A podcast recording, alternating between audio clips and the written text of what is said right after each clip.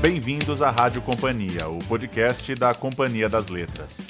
Nessas semanas de pandemia, por conta do novo coronavírus, temos respeitado o distanciamento social e por isso alterado nossa rotina de gravações, conteúdos e lançamentos. Mas, de toda forma, realizamos o festival Na Janela, que promoveu debates importantes a partir das obras de diversos autores e autoras do grupo. As mesas de ficção aconteceram no final de abril e você ainda pode assisti-las no nosso canal no YouTube. Já as conversas de não ficção, que foram realizadas em maio, a gente reproduz agora aqui em formato de podcast.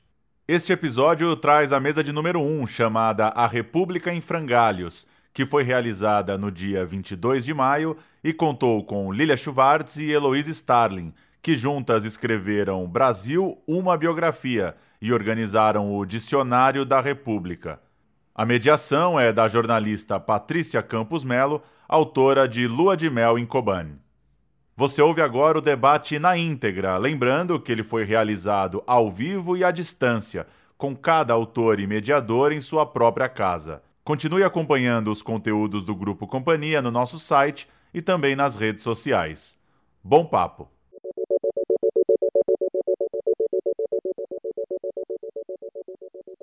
Queria agradecer pelo convite para moderar, responsabilidade enorme moderar essas duas gigantes é, e confesso que eu, pessoalmente, eu acho que é uma oportunidade para todas, todos e todas nós podermos fazer perguntas para duas pessoas que sabem tanto da história do Brasil e já viram tantas coisas. Então, minha, minha primeira pergunta é uma, é uma pergunta uh, mais geral, mas uh, queria que as duas falassem um pouquinho que paralelo histórico a gente pode ver com o momento que a gente está vivendo hoje, em termos de governo disfuncional, uma disrupção que é essa pandemia? Tem algum momento na história do Brasil ou do mundo que tenha é, características muito semelhantes ao que a gente está vivendo hoje? Não sei quem quer começar, Lili ou Heloísa? Vai, Elo. Ah, tudo eu, né? Tudo eu, tá bom. É... Então, boa tarde. É, eu estou muito contente de estar conversando com a Lília conhecendo a Patrícia, que eu admiro muito, e com o Ricardo, e quero agradecer o convite para poder estar aqui hoje. Né? Ah, eu penso, Patrícia, que não sei, não sei o que Lília vai achar, mas eu penso que não há referência na história do Brasil ah, do que está acontecendo hoje. Nós, nós não temos nós, nós não temos nada similar, e talvez isso seja tão assustador uh, para nós. Quer dizer, em geral, você volta ao passado não porque e, e, e, reconhece determinadas cenas no passado que te ajudam a pensar as questões hoje. O passado não vai se repetir, mas ele pode nos ensinar a pensar as questões. Não tem na história do Brasil ah, nenhuma referência que nos permita é, igualar o governo que nós temos hoje, as atitudes, a, a, as, as atitudes políticas que nós estamos vivendo, a, a forma com que determinados setores da sociedade brasileira estão se comportando, que é uma coisa que, que eu acho que vale a pena pensar. É, então, não tem referência. Né? Nós já tivemos governos conservadores, eu posso pensar em Jânio Quadros, posso pensar em Collor. É, já tivemos ditaduras, posso pensar no Estado Novo, para a gente ficar só na República e posso pensar ah, na, na, na ditadura militar. Mas o que nós temos hoje não é um governo conservador, é um governo de extrema-direita. Né? Ah, o Brasil nunca viu os ingredientes totalitários ameaçados de se cristalizarem na cena pública como hoje. É, o comportamento dos setores da sociedade, esse comportamento ah, como é que a gente diz? Destruidor, sem nenhuma relação com o outro, essa incapacidade de, de construir laços de confiança social, também é inédito na história do Brasil. E talvez por isso esse seja um presente tão difícil uh, para que a gente possa entender. Tem algum, talvez a Lili queira falar assim, tem algum É Por mais que a Elo estava explicando, é uma coisa totalmente inédita, a gente nunca viveu isso. A última vez que a gente teve uma pandemia foi a gripe espanhola. É, como é que era? O Brasil também tinha um governo que negava a ciência? O que, que era igual, o que, que era diferente? Talvez a Lívia mais falando. Eu vou começar aqui agradecendo, agradecendo a Heloísa, que é minha parceira mesmo, né? A nossa parceria é antiga e muito estabelecida. Agradecer a Patrícia. A Patrícia é um exemplo para todos nós, né? A Heloísa falava desse governo uh, de extrema direita, é um governo misógino, né? Que atacou covardemente a Patrícia, uma jornalista de, de ilibada, que todos conhecem a seriedade, e continua atacando. Então, uma beleza a gente estar tá aqui com a Patrícia, queria fazer essa minha homenagem. Então, a pergunta é muito boa. Né? Primeiro, a Patrícia perguntou na história. Eu diria que na história existem alguns momentos que interrompem, não iguais. Eu concordo totalmente com a Heloísa. Não temos essa. Porque nós estamos vivendo uma crise que é social, uma crise que é política, e uma crise que é da saúde. Então, a junção desses três elementos eu acho que é muito rara. Né? Na história do mundo, há quem compare com, a, com o craque da Bolsa, não é?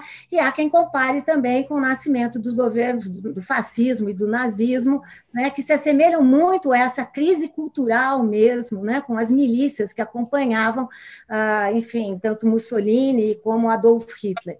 Na história do Brasil, nós, a Heloísa já falou dos, dos, paralelos possíveis, né? Eu diria que existiu um outro presidente que podia atrapalhar muito o Jânio Quadros, mas ele pediu demissão, ele, enfim, ele sabe que ninguém chamou ele de volta, né? Ele poderia atrapalhar muito, porque ele tinha umas ideias muito malucas, né? Proibiu biquíni, acabar com a briga de galos, né? Mas ele ainda bem fez esse favor à nação, né? E criou um provérbio, né? Deu uma de Jânio, ou seja, a partir daí quem, é, quem, é quem ameaça e acha que vai voltar nos braços do povo e não volta. Esse momento a que a Patrícia se refere, a gripe espanhola, ah, foi um momento parecido porque se tratou de uma pandemia, né? Uma pandemia que começa na Europa, uma Europa, Europa no, no, momento, no último ano uh, da Primeira Guerra Mundial, encontrou uma população mais enfraquecida né, na Europa, ninguém sabia exatamente o nome da coisa, e ela chegou no Brasil de navio, né, a, COVID, a Covid-19 chegou de avião, a pandemia chegou de navio, a gripe espanhola chegou de navio e de trem, né?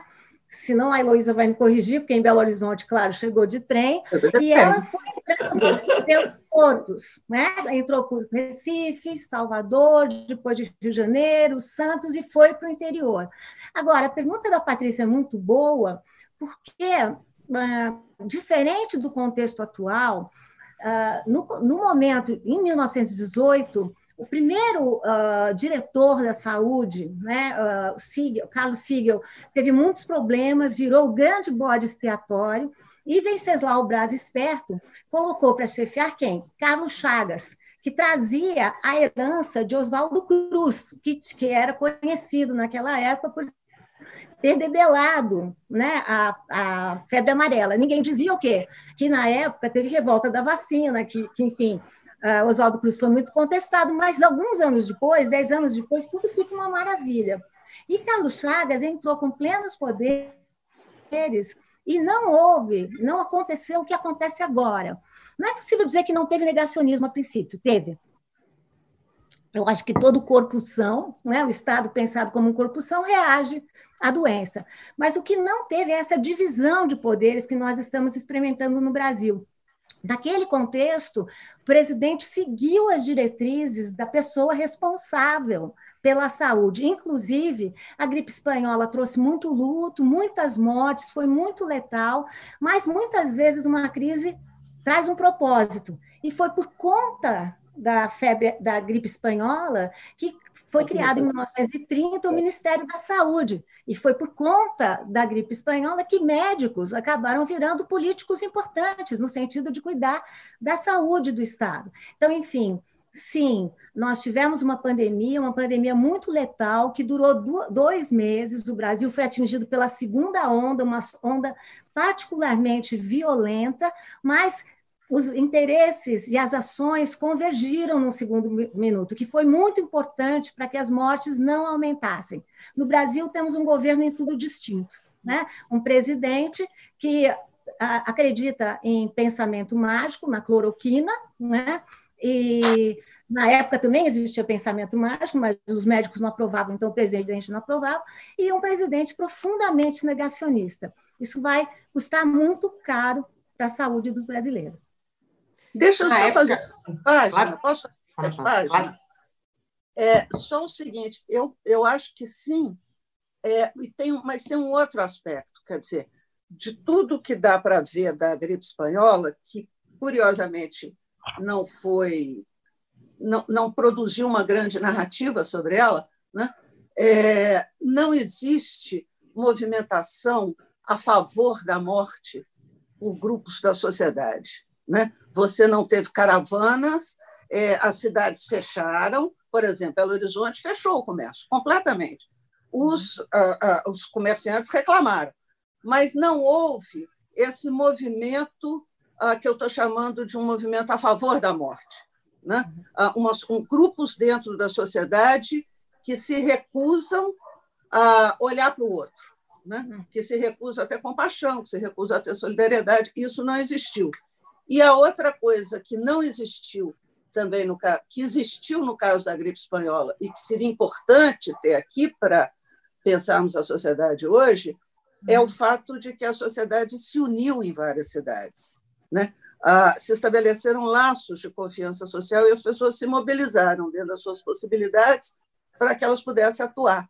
Então, tem, uma, tem algo acontecendo na sociedade brasileira que é muito preocupante é, e que não tinha no momento da peste. Né? Tinha duas perguntas relacionadas, uma para a Lília e uma para Heloísa. É, para a Lília, eu queria entender se quando a, o Brasil foi afetado pela pandemia da gripe espanhola, se a gente então teve uma resposta mais eficiente, se os governadores seguiam que o presidente, que seguia o ministro da Saúde, se isso resultou num jeito. O Brasil foi um país que conseguiu responder bem àquela pandemia, ao contrário do que está acontecendo hoje.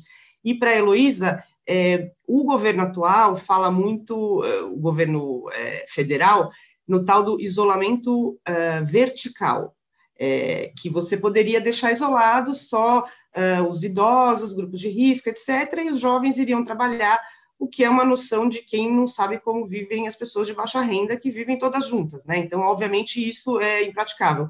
Eu li numa entrevista que você disse que houve uma preocupação com os mais pobres durante a gripe espanhola, né? Como uhum. cuidar dessa camada da população. Então, eu queria saber essas duas coisas. Não sei se a Lili começa depois, é, Posso ir? Vai, Lília, vai você a, a, a, o que aconteceu em 1918 é que, com a República, né, você teve a federalização dos estados. Então, naquele contexto, como não existia um Ministério da Saúde, no limite, cada estado era responsável por cuidar da sua própria saúde. Né? Então, uh, é muito difícil uh, você falar, quer dizer, você, eles agiram, houve ações de solidariedade, mas o que a, a, gente vai pesquisando e vai entendendo é como os estados, uh, cada um respondeu um pouco à sua maneira. Né? Também o que a gente vai percebendo é como uma pandemia desse tipo sempre mexe com a política acaba sempre virando tema ideológico aproveita, aproveitado, enfim, ou então algumas pessoas sobem, outras pessoas descem. Então, é muito difícil falar do Brasil. Né? O que a gente pode dizer, como eu, e a Heloísa adiantávamos, é que uh, os estados agiram, demoraram para agir. Né? Quer dizer, para você ter uma ideia, o, o Demerara chega no Rio de Janeiro na metade de setembro, e é só no final de setembro que o diretor da saúde, né, da então a capital federal, né, distrito, a capital federal do Brasil, é só então que ele vai agir e vai determinar medidas muito semelhantes às nossas, né? Quer dizer, o isolamento, uh, ele vai mandar limpar os portos, uh, isola a população doente, uh, fecha os lugares públicos, as, igre as, igrejas foram fechadas naquele contexto, né? Uh, fecha também as escolas, fecha uh, os teatros. Em São Paulo é muito engraçado, porque eles mandaram fechar o Teatro Municipal e o diretor do Teatro Municipal falou que não fechava, porque já tinha assinatura toda vendida e já tinha os artistas uh, todos contratados, e depois ele é obrigado a fechar, porque a cantora principal se ficou, como se dizia na época, espanholada, porque as pessoas diziam, ah, ficou espanholado. Então, enfim, as medidas foram por, por Estado, mas foram medidas que, que bastante efetivas. Qual era o problema diferente da gripe espanhola?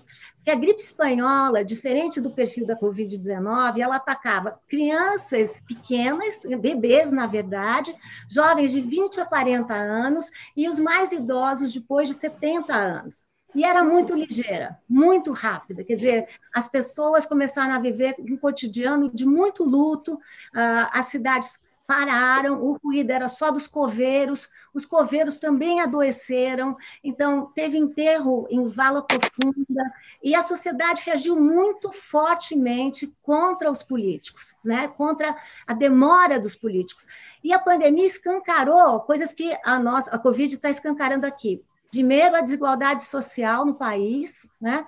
no Rio de Janeiro, todas as medidas se concentraram no centro do Rio de Janeiro, no Rio Maravilhoso da Reforma Pereira Passos, e não lidaram com os subúrbios e os morros onde estava a população de baixa renda. Em São Paulo, acontece a mesma coisa. Então, enfim, e tem outras coincidências importantes. Na época, ah, como os médicos não vinham com um diagnóstico preciso, eles acabaram atuando só em cima dos sintomas, porque eles não sabiam o que causava. E aí os jornais ganharam muito com a propaganda de remédios milagrosos, né? Xaropes, unções, óleos, todo tipo de coisa. Mas o que me chama mais atenção é o quinino, porque na época o sal de quinino fez grande sucesso. Sal de quinino, que é um composto da cloroquina. E é já avô na... da cloroquina. Eu não sabia isso não, Lilia. Oh, já naquela época, os médicos eram contra, porque o que acontecia com o sal de quinino? Dava problema cardíaco, como estamos vendo acontecer com a cloroquina também. Também no Rio de Janeiro, o, o, o, o, presidente da, do, né, enfim, o governador do estado decretou feriado e a população ficou danada com o tal do feriado. Também naquele contexto Nossa. você teve gente que aderiu, teve gente que falou que não ia, porque o isolamento era antinatural e é. impedia a liberdade de expressão. Então, eu sempre digo, velha nova história, né? É louco. Nossa, impressionante. Oh, eu não sabia, ela está escondendo as coisas. Essa história do Quinino é muito boa, né? É muito boa. É, muito legal. E, no caso, que a Lília disse bem, você, cada estado vai reagir de uma determinada maneira. Então, por exemplo, no caso de Belo Horizonte, é, que tem a ver com, com isso que eu estava dizendo na entrevista, é, tem uma reação da sociedade que é uma reação muito forte. Ou seja, a cidade se dá conta de que tem uma peste, ah, o poder público custa, na hora que eles ah, são colocados diante da doença, eles reagem, né?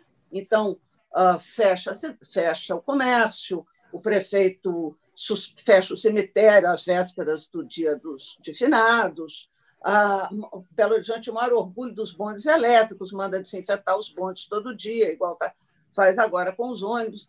Então, você tem medidas, as medidas do poder público, só que a sociedade apoia. E aí que não, não existe o SUS. E como é que você vai fazer com a população pobre? Então, a faculdade de medicina ela vai suspender as aulas e se transforma no hospital para a população pobre. Né? É, e aí pega os alunos, a congregação da Faculdade de Medicina convoca os estudantes e coloca os estudantes para trabalhar na faculdade, no apoio dos médicos, que são os professores, mas também nos postos de saúde. A outra coisa, ah, não tem remédio. Então, tem uma farmácia, que é uma farmácia antiga aqui de Belo Horizonte, que eu descobri isso, não sabia, não sei nem se a farmácia sabe disso. Eles doaram, a Drogaria Araújo, que chama, eles doaram remédios para o hospital uh, da Faculdade de Medicina. Né? Teve uma padaria que começou a doar os pães. Então, você começa a ter uma movimentação da sociedade em torno da ideia de solidariedade e de compaixão, que são duas ideias fortes para tanto para a democracia quanto para a república, que geram um efeito muito positivo uh, em Belo Horizonte. Né? Uh, isso não necessariamente vai se repetir nas outras cidades. Por exemplo, uh, no caso de Pernambuco, Pernambuco queria ser o Rio de Janeiro. Então, eles estão fazendo uma reforma urbana igualzinha a Lília disse. Ah, vamos fazer no centro do Rio de Janeiro, vamos afrancesar o centro do Rio. E os mocambos, ah, onde é, tá, está a população pobre em condições precárias, ah, não tem assistência. Aí o, o, o, cara lá, o diretor da, da, de higiene, que é o secretário de saúde da época, diz assim: ah, não, então vou botar remédio para o pessoal, só que o remédio ah, que você tinha que buscar, você tinha que ir no centro da cidade para apanhar. Então, no caminho, você se infectava. Né? Ah, os, os estivadores do porto eh, moram ah, na periferia e espalham o vírus. Então, depende da cidade. Pernambuco também toma algumas atitudes, Recife, né? desculpa, algumas atitudes no sentido de tentar garantir a população pobre.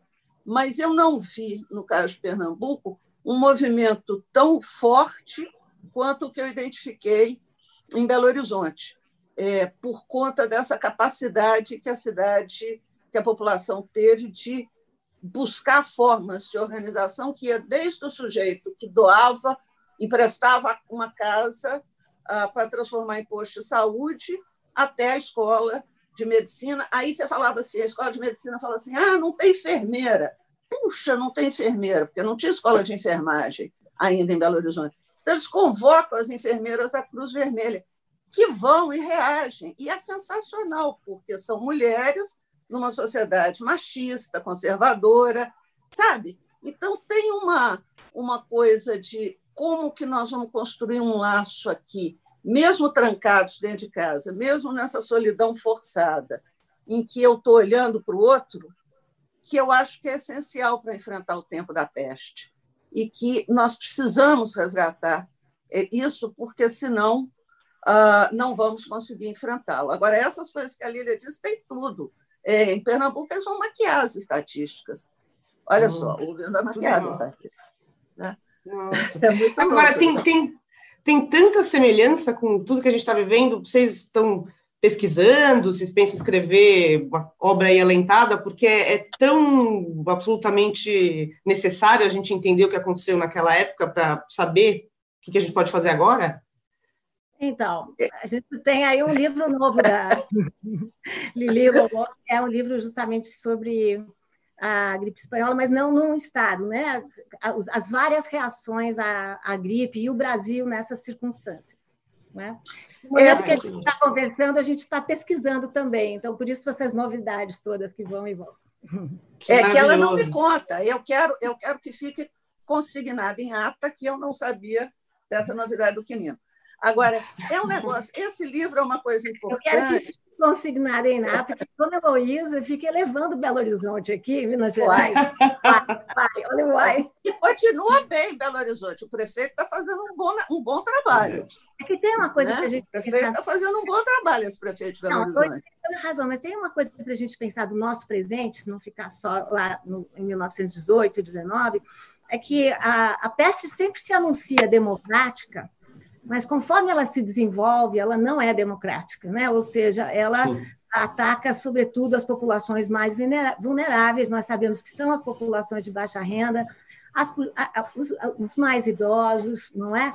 Ah, os, os, negros e negras, quer dizer, então, enfim, é sempre muito, como tem se falado muito disso do caráter democrático, pode ser democrático nesse sentido, porque ele não escolhe, mas se a gente comparar quantas pessoas morrem da classe A, enquanto, hoje, né? Estou me referindo a quantas pessoas morrem uh, da classe C, não há comparação, até porque nós sabemos que existe a desigualdade se apresenta também na nossa estrutura hospitalar, né? Por mais que o SUS, enfim, eu Sim. penso que defender os direitos humanos no Brasil agora é defender o SUS, né? Mas mesmo assim, né?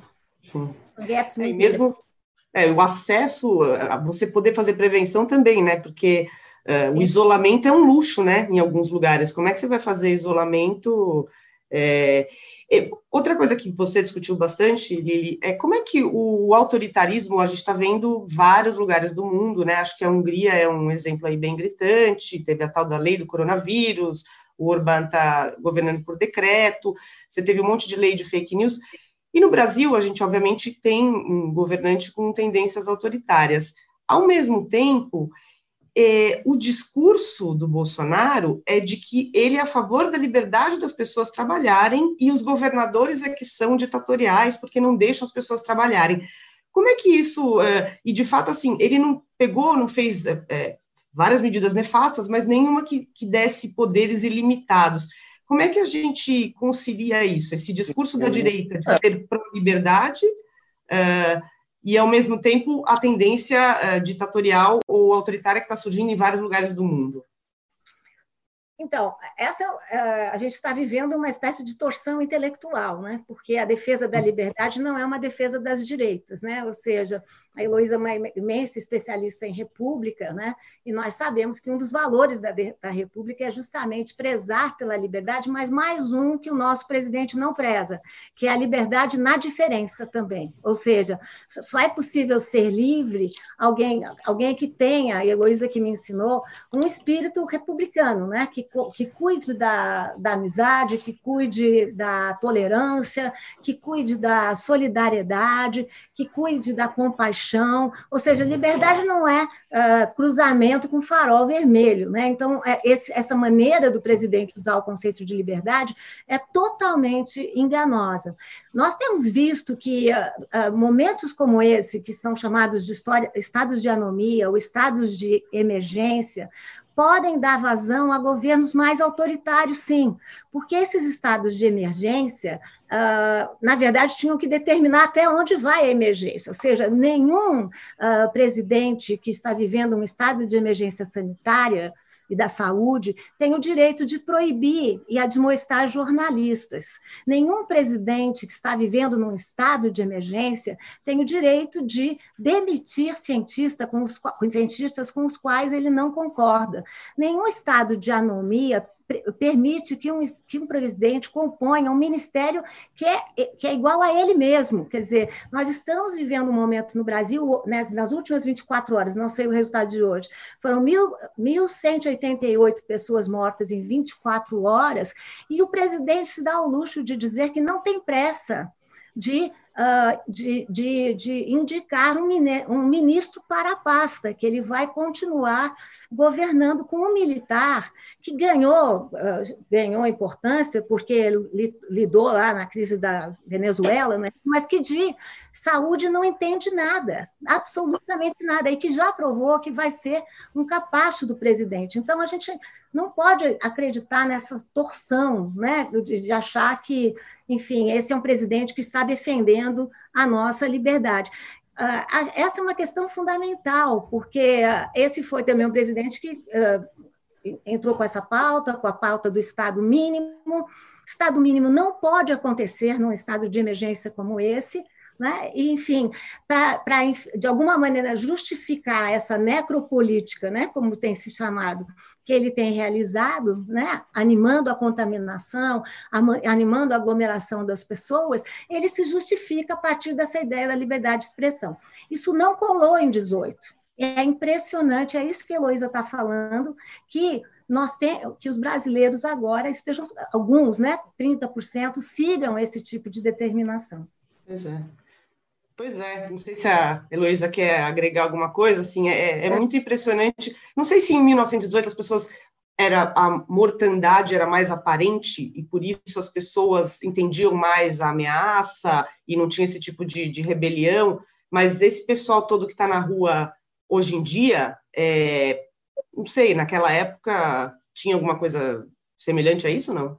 Não, mas tem, um, tem uma coisa. Não, não tinha. Tá? Eu não vi até agora nem ah, saques, ah, nem, nem violência. Vou me aproveitar, quer dizer, você tem caso, o coveiro que queria cobrar para enterrar as pessoas, entendeu? É, mas você é um tem... milhão. Né? É. Sim, mas você não tem é, saque, você não tem é, violência, você não tem. Isso não acontece, né?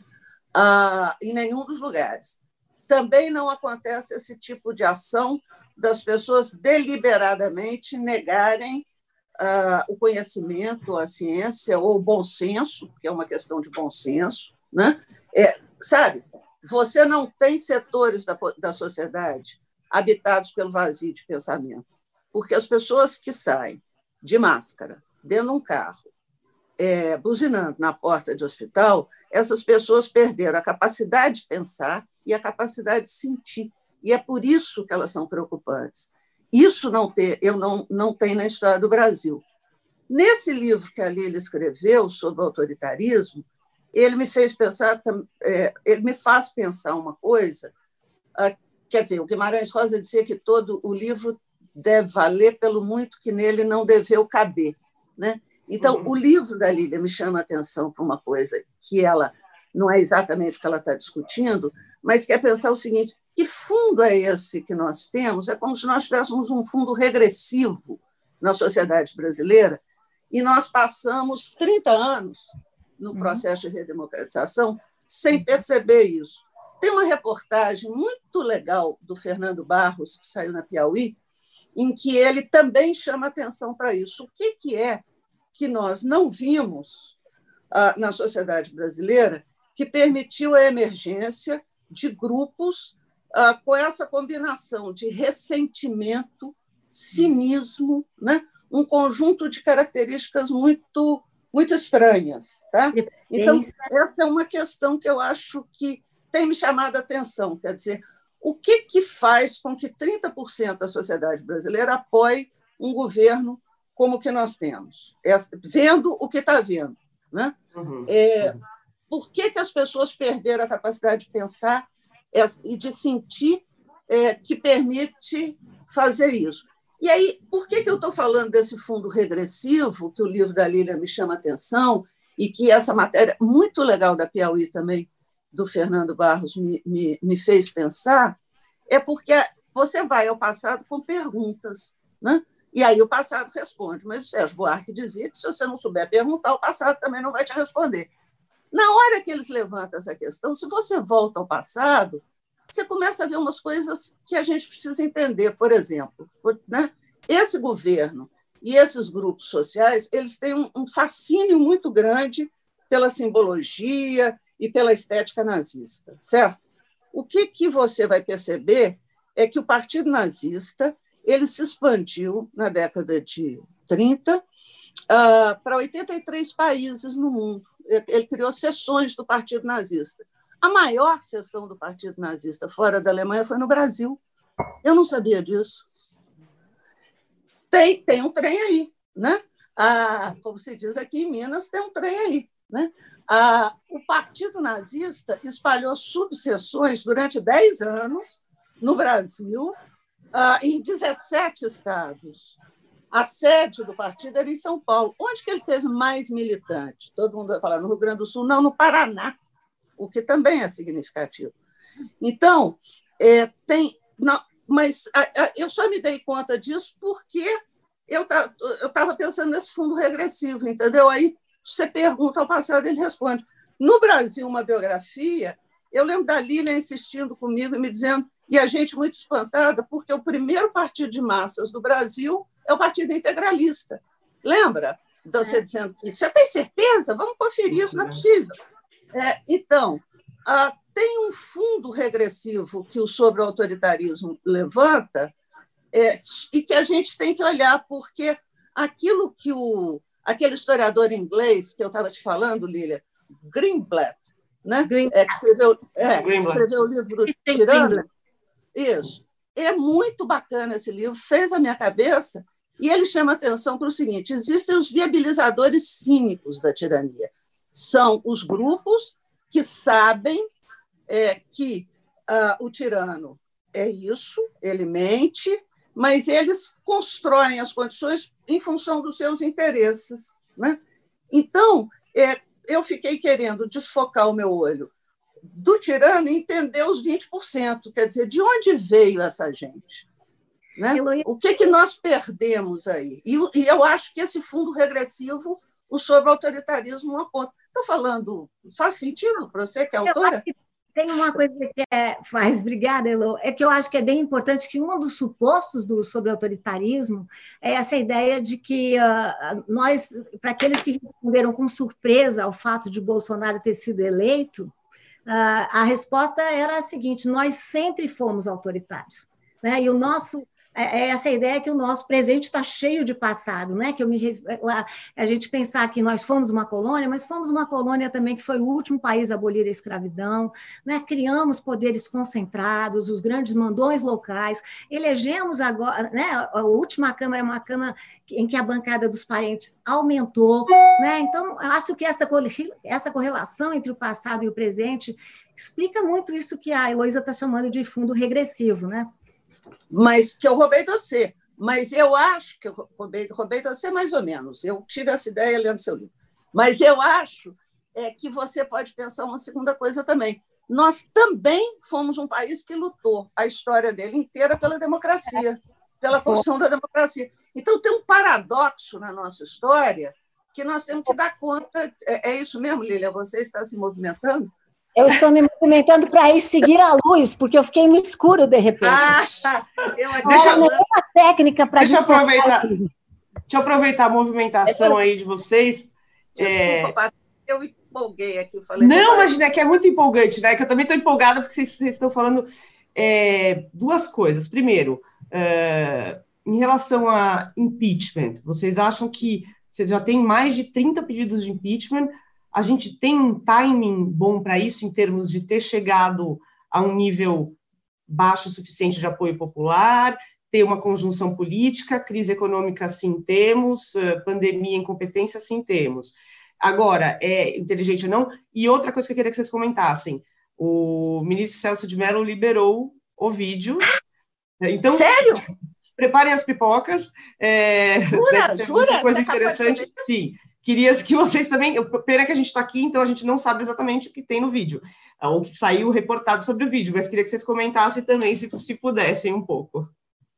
Então, assim, acho que uh, um amigo meu, Paulo Aragão, né, um grande advogado, ele falou para mim: o único problema dessa live que vocês vão fazer, a Patrícia, a Heloísa e você, porque vocês não vão poder conferir. No Brasil, tudo muda tão rápido que a live vai ficar atrasada já. Né? Então, olha lá, vamos provar.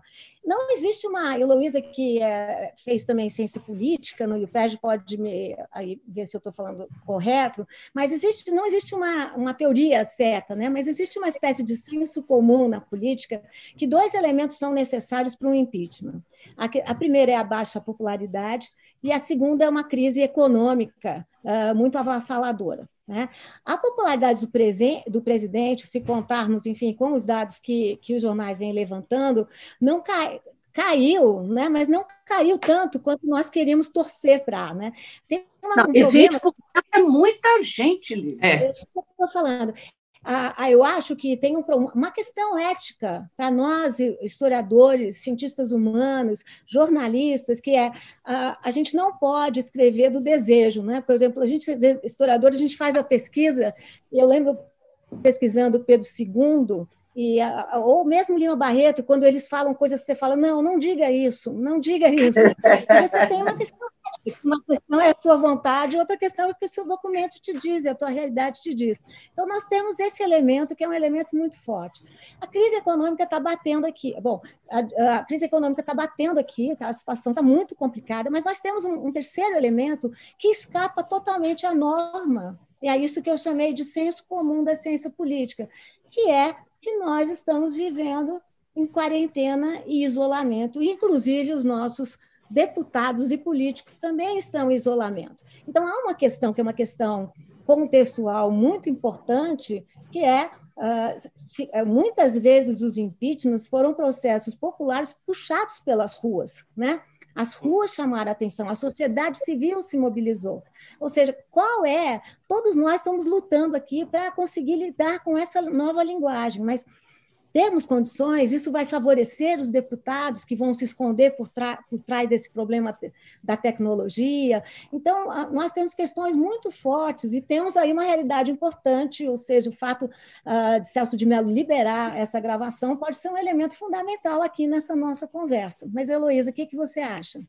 Eu acho que a gente tem que pensar também Ainda vou pegar uma carona nos, nos viabilizadores cívicos do Greenblatt.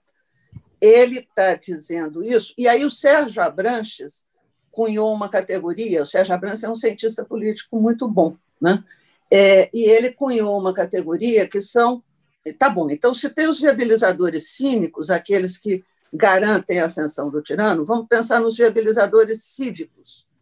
Hum. E eu acho que nós só podemos. Eu acho que o passo que está faltando, do ponto de vista da sociedade brasileira, é nós construirmos, ativar os viabilizadores cívicos no Brasil. Quer dizer, aqueles, aquelas pessoas né, que, no plano histórico e no plano intelectual, eles vão produzir o revigoramento democrático, porque uhum. senão nós vamos ficar presos a uma briga partidária. E aí não funciona. Essa é a primeira coisa. Quer dizer, é, é diferente, o viabilizador cívico é diferente dele ser um líder partidário ou dele ser um candidato à eleição. Né? Ele é o, eles são os garantidores do futuro da democracia. E, são, e se, se a ser ativos viabilizadores cívicos, se ativa à frente uma frente democrática e não uma frente partidária, o que também permite que a gente construa o caminho, porque não basta fazer o impeachment. O que está em jogo é a democracia. Né? Não, não basta eu ter um candidato do campo das esquerdas, eu preciso ter o, quem é o candidato da democracia. É por isso que os viabilizadores cívicos são importantes, se a gente quiser pensar ah, como é que nós vamos construir uma frente não partidária, né? e fortalecer, inclusive, esses grupos que estão na sociedade. Por exemplo, a garotada que faz duelo, não está fazendo mais, é, debaixo do viaduto de Santa Teresa que faz o slam, não é isso? o rap, essa garotada certamente tem que se agregar a um projeto ou participar de um projeto em que eles estejam dentro dessa frente. Né? Isso não é um projeto partidário. É por isso que eu acho que nós precisamos viabilizar um processo é, aonde a democracia seja uh, colocada no centro da discussão. E esses são os viabilizadores cívicos. Não tem no Brasil. Cadê eles? Entendeu? Eu acho que esse é o nosso grande desafio nesse momento. Não sei. Deixa eu só dizer que tem muitas perguntas é? para vocês. Mas esse, é, um, a... é bom ou ruim? Não, é ótimo. Uma coisa. Muitas perguntas ótimas. Eu vou, posso falar, porque eu acho que tem uma coisa, essa ideia Não, a, que é preciso formar essa frente pelo Brasil também, né? Ou seja, Sim. porque nós nos acomodamos com a ideia de que os nossos símbolos foram sequestrados, como uhum. se eles uhum. pertencessem a apenas um grupo, né? Quer dizer, Sim. é hora de nós reconquistarmos os nossos símbolos, né? E, e, acho que vivemos também um momento em que a sociedade se sente mais, inclusive com a pandemia, que a gente não falou aqui, com o luto, né? É, esse é um presidente que não sabe uh, dar solidariedade, falar de luto. Nesse momento, a sociedade civil costuma se apresentar e vem se apresentando. Né? Então, acho que é hora, é hora. Né? Não sei se é hora de aguardar pelos, pelos parlamentares, é hora de construirmos essa, esse sonho de um outro Brasil. Né? Não esse Brasil odioso, um outro Brasil.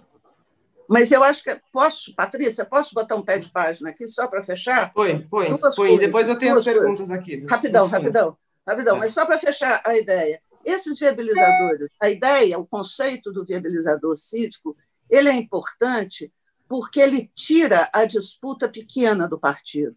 Né? É, e ele quebra com o antagonismo, que eu acho que é um elemento fundamental para que a gente possa garantir a democracia. Segundo, se nós conseguirmos encontrar os viabilizadores cívicos, nós vamos encontrar a democracia não como instituições políticas, mas como um modo de viver numa comunidade. É por isso que o Bolsonaro pode dizer o que ele diz da liberdade, porque os brasileiros só estão pensando na democracia como instituição e não como um modo através do qual nós construímos a nossa vida comum. Né? E, construir, e ao construirmos isso, nós vamos definir o que é o nosso bem comum. O nosso bem comum é aquilo que eu vou fazer junto com a minha comunidade, junto com o Brasil, para o nosso bem. O que é isso na saúde? O que é o bem comum na educação? Nós precisamos construir isso. Isso passa por garantir a democracia. E, e, e se nós aprendermos a democracia recuperarmos a democracia como modo de vida, certamente nós vamos ter condições de enfrentar esse fundo recessivo que a Lília apontou e que é a última coisa. A literatura é, sinalizou para nós. Nós, historiadores, eu acho que não vimos. Mas se você pega lá no Rubem Fonseca, o cobrador, os contos do Rubem Fonseca, o Brasil do Bolsonaro está dobrado lá. Né? Esse personagem individualista, é cínico, está lá. E está dobrado também num grande escritor, que é o Inácio Loyola Brandão. Os dois acenderam, né? a literatura piscou e, e eu não vi. Eu tinha, eu tinha que ter visto. Impressionante. então, Impressionante. A meu favor, eu citei Olha só. Oi? Oi? Oi? Eu citei o Rubem Fonseca. Ah, autoritário. Não, mas vamos deixar a Patrícia, a gente não está deixando. Eu, oh, nós duas. Não, não, não sou nem eu, gente. São os, os fãs, leitores de vocês que têm várias perguntas. Olha só, tem uma pergunta do Anderson Nick, é, que ele queria saber de vocês duas o que vocês acham do conceito de democratura uh, e se elas acham, uh, se vocês acham que nós estamos vivendo sob esse regime. Seria uma democracia iliberal, como diz o Urbano? Não, não. Isso, eu acho que isso são as máscaras, né? É, não existe, não existe isso. Uh, existe a democracia, né? e elas e nós podemos operar essa democracia nas instituições, na prática política e no modo de vida. Essas formas, na minha avaliação, elas mascaram o fato de que você pode corroer instituição democrática por dentro e transformá-la por dentro numa forma de tirania. Né? Ah, outro dia eu vi uma coisa espantosa, uma deputada dizendo algo próximo a uma democracia militarizada é, constitucional. Não existe. Né? É um modo uh, de eu fraudar a história e maquiar a, a ditadura. Né? Elô, eu concordo com você que não existe na, na, no vocabulário que nós conhecemos e prezamos. Mas o que é impressionante é que essa onda de governos retrógrados, né, eles não são conservadores, são retrógrados, porque querem fazer retroagir, tem usado conceitos que são contradições nos seus termos, democradura. Né? Ou seja, a democracia é o governo, né, como diz o nome, do povo, né, em que os cidadãos comparecem na cena pública. Ah, o nosso presidente também usou um termo que até arrepia, golpe democrático desculpa, Nossa. golpe democrático. Um golpe né, na literatura das é, é quando você uh, derruba um Estado uh, legalmente constituído e instaura um Estado ilegalmente constituído. Então, não, não é possível falar em golpe democrático, a coisa não funciona. Agora, o que me impressiona é como uh, esses políticos, eu me refiro aqui a políticos dos Estados Unidos, da Hungria, de Israel, da Polônia, mesmo da Itália, como eles estão procurando se assenhorar desses conceitos e, tenta, e, estão convencendo um grupo pequeno, mas convencem esse grupo que essa é a verdadeira democracia.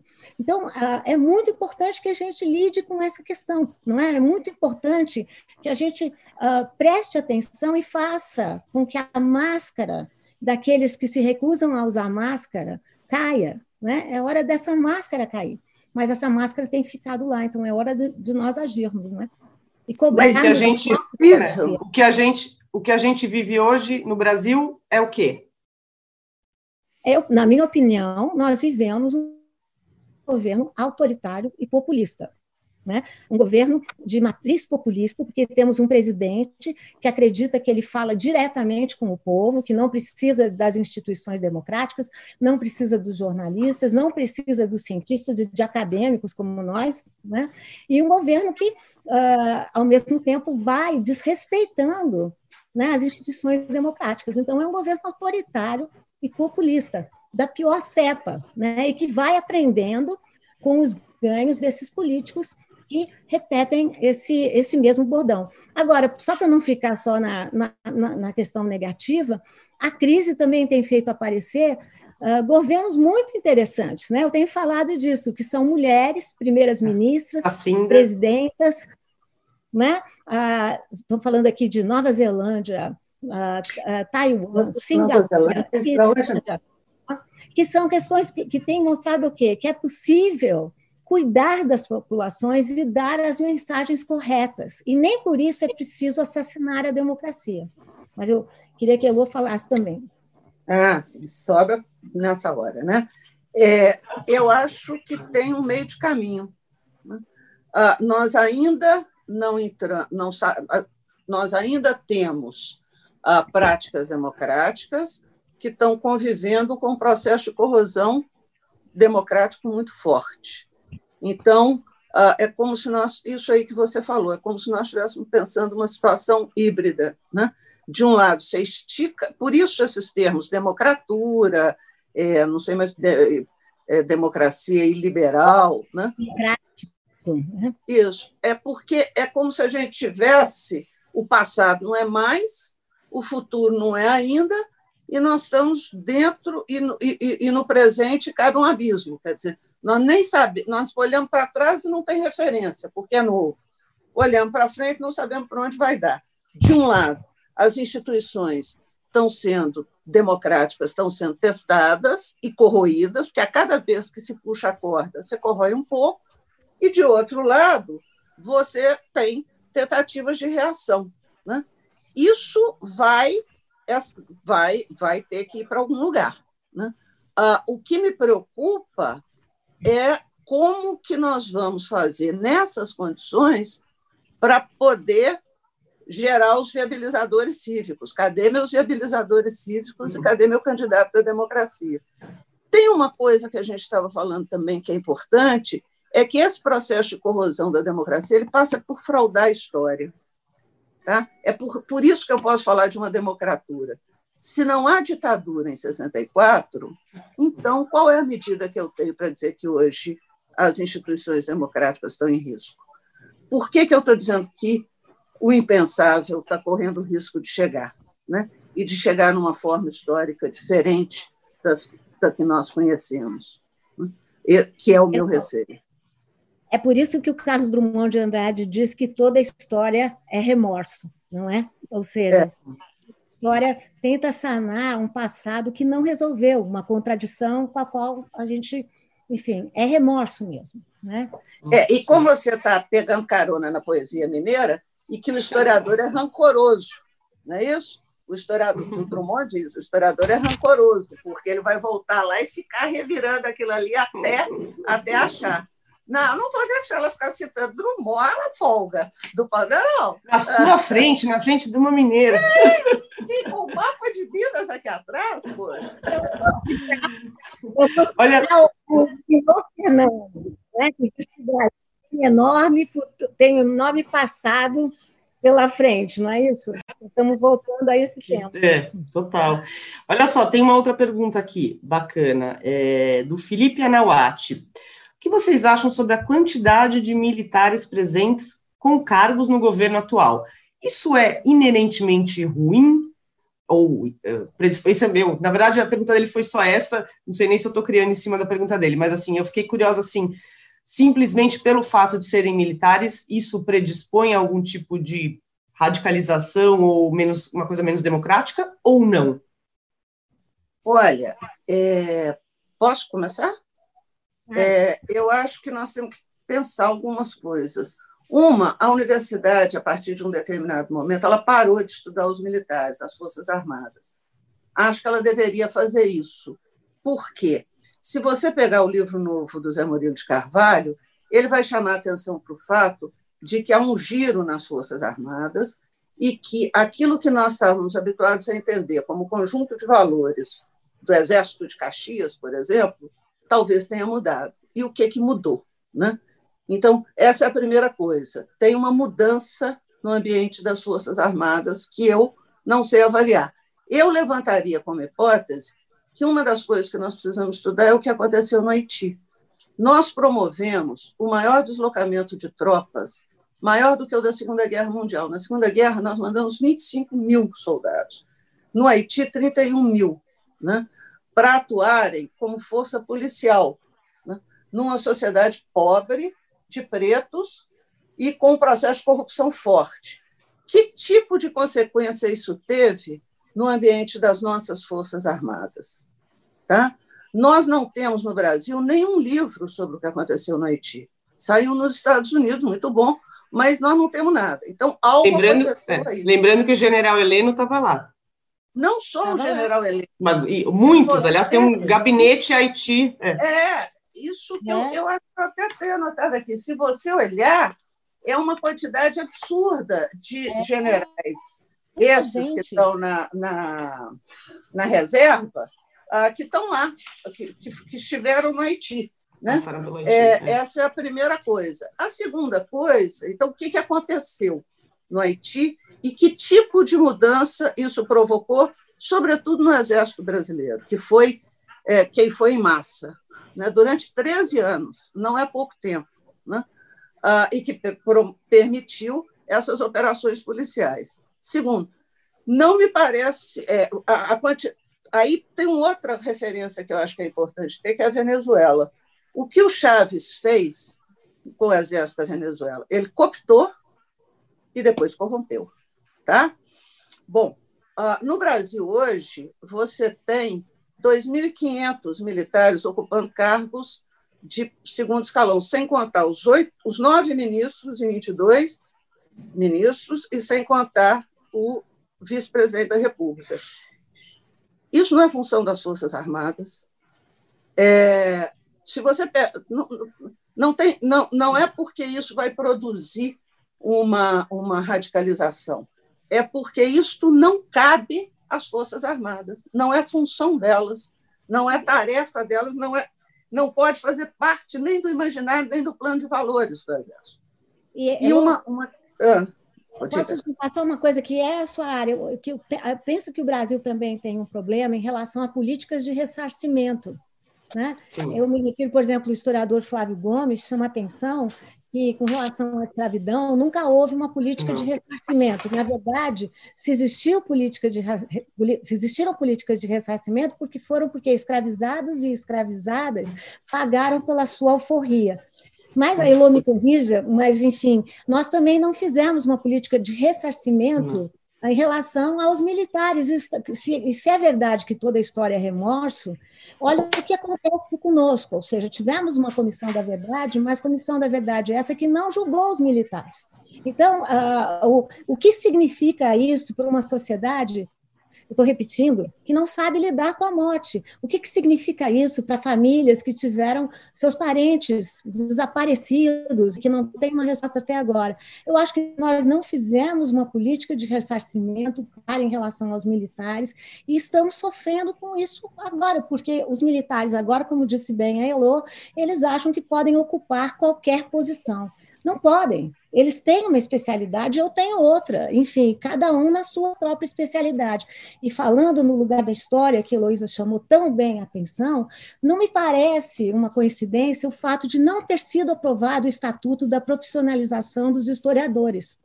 E era um estatuto que referendava a ideia uh, de como esses historiadores teriam que ser aprovados pela CAPES, pelo CNPq. Ora, ao fazer isso, o que, estão, o que está dizendo esse governo? e eles são produtores de história. Né? Mas história, qual é o problema da história? História não vem com bula de remédio, história não é cloroquina, sabe? É muito importante que a gente, enfim, defenda uh, qual é, uh, enfim, de que maneira produzimos histórias com documentos que nem os jornalistas, contrastando os documentos. Então, acho que nós temos um problema com questões de ressarcimento. Deixa eu só voltar duas coisas dos militares, que eu acho que que são importantes para a gente, é, talvez ajudem a pensar.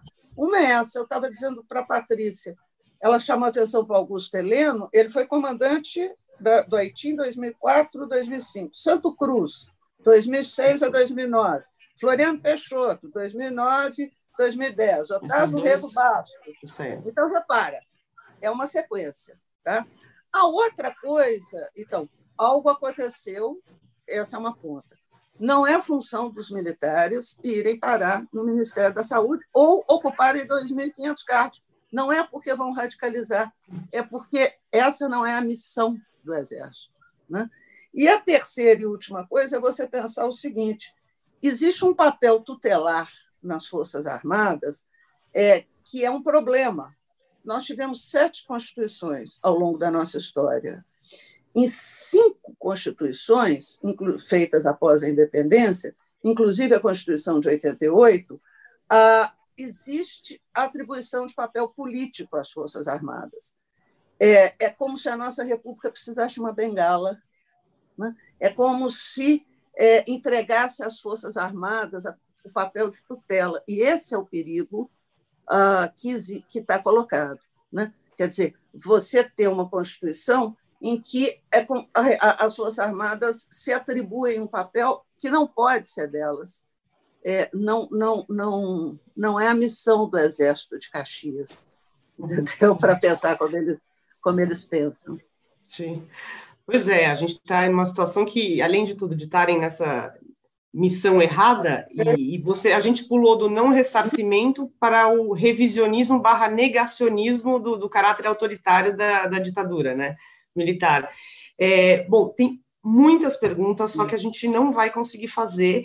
É, queria falar primeiro que foi uma honra imensa, queria agradecer vocês pelas palavras gentis, e, e Heloísa, e pela aula que vocês deram para a gente, é, acho que estamos todo mundo muito feliz de saber que vocês estão trabalhando num livro mais alentado sobre é, a gripe espanhola, como é que foi no Brasil. Todos nós estamos procurando umas, algumas respostas, alguma coisa que nos ajude a lidar com essa situação. E queria agradecer a vocês e, e agradecer a todo mundo por essa conversa ótima. Muito obrigada, obrigada. gente. Muito obrigada. Obrigada. E eu achei muito um propósito, né? É? Vamos fazer da crise um propósito, né? Na hora. Exato. E agora, e só para avisar vocês, saiu a transcrição do vídeo. Só se vocês tinham algum compromisso agora, vocês já têm outro. É, Patrícia, vamos fechar pensando no Carlos Drummond de Andrade? Vamos juntos e de mãos dadas vamos. defender a democracia? Ótimo, ótimo jeito de encerrar. Obrigada, obrigada, Luísa. Obrigada. obrigada.